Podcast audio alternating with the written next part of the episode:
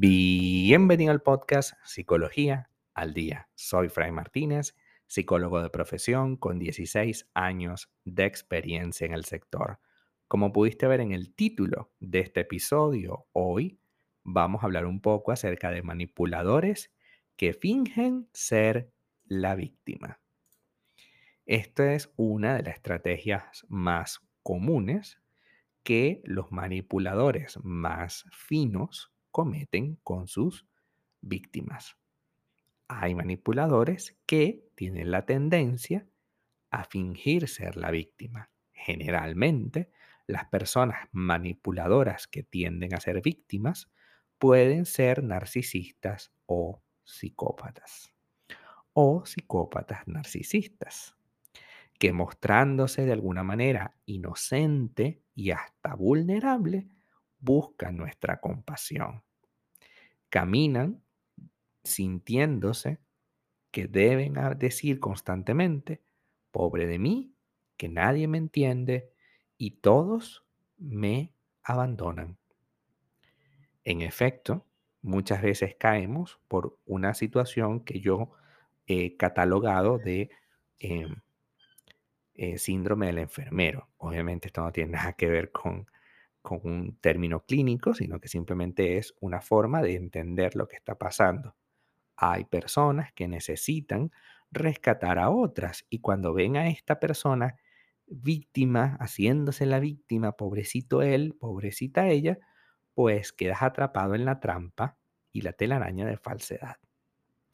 Este fenómeno se aprecia con mucha frecuencia en las relaciones y hoy tenemos que revisarlo para poder evitar a toda costa que esta situación vuelva a ocurrir. Es importante que entendamos que parte de la causa de este pensamiento es el trastorno paranoide de la personalidad. Cuando tenemos un trastorno paranoide, es decir, la frase famosa de todos están en mi contra, definimos el mundo como que alguien o que todos nos debe algo. Entonces esta persona estará todo el tiempo temerosa y a la defensiva, interpretando que todo lo que estás haciendo es para hacerle daño. Por supuesto, te hace sentir que le haces daño con actitudes y comportamientos X sobre todo los comportamientos relacionados con el compromiso y la seriedad de una relación y pretende llevarte poco a poco al terreno pantanoso de lo que a él le dé la gana de hacer. ¿Y cómo significa esto o qué significa esto en la realidad? En la realidad significa que esta persona no dudará en hacerte creer que salir con amigos está bien siempre que él lo decida y que está mal siempre que tú lo hagas. Entonces tendremos una estrategia de manipulación en la que cuando tú intentas hacer algo por tu cuenta, él o ella se va a sentir mal. No, que yo no puede ser, que mm, tú no le das el debido valor a la relación, que no sé qué, que no sé qué más.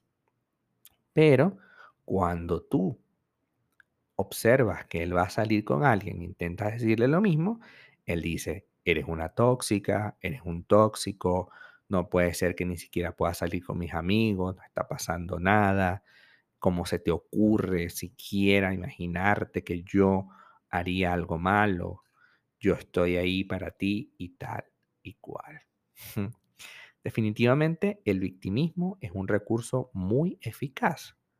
Lo solemos aplicar en multitud de ocasiones, porque sí, es ciertamente todos en algún momento nos hemos hecho la víctima. Ahora bien, la persona que lo utiliza como algo muy eh, contundente a diario es una persona altamente tóxica. Repito, en algún punto todos hemos manipulado. En algún punto todos hemos querido deseos, hemos tenido deseos egoístas. Ese, es de donde se agarran estas personas. Pero mira lo que hacen. Si me quisieras de verdad, harías esto por mí. Está claro que a partir del momento que hagas esto o aquello, no te importo y me abandonaste. Este es el recurso esencial del manipulador. Una gran diferencia que intenta influir en la conducta que tienes, haciéndote sentir miserable por simplemente tener una idea particular. Porque cuando yo comparo, si de verdad me quisieras, harías esto por mí, lo que estoy haciendo es consolidando la, de manera muy tóxica e incómoda un proyecto basado únicamente en lo que a mí me dé la gana.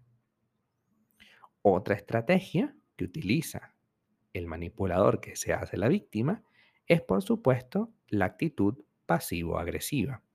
Como hemos conversado en este podcast, la actitud, la estrategia pasivo-agresiva de manipulación empieza con quejas constantes y casi por cualquier cosa. Todo le parece una grandísima injusticia intenta convencernos constantemente de que la vida que han estado haciendo, la vida que has estado haciendo está mal y por supuesto combina exigencia con la víctima. Aquel famoso, si tú me quisieras, harías esto por mí. Como vemos, la idea del manipulador es construir un mundo en el que su voluntad sea la única que pueda prevalecer. Si esto te está pasando, si, hiciste ruido, si hiciste clic con alguno de estos elementos, tienes que correr a terapia. ¿Por qué? Porque al menos ahorita te diste cuenta, pero probablemente si no lo apagas hoy, esta situación va a seguir todos los días y hasta que te acostumbres a vivir bajo la sombra de la manipulación. Hasta acá nuestro episodio del día de hoy. Muchísimas gracias por quedarte aquí hasta el final. Si deseas saber más sobre mi contenido, www.fraymartinez.com.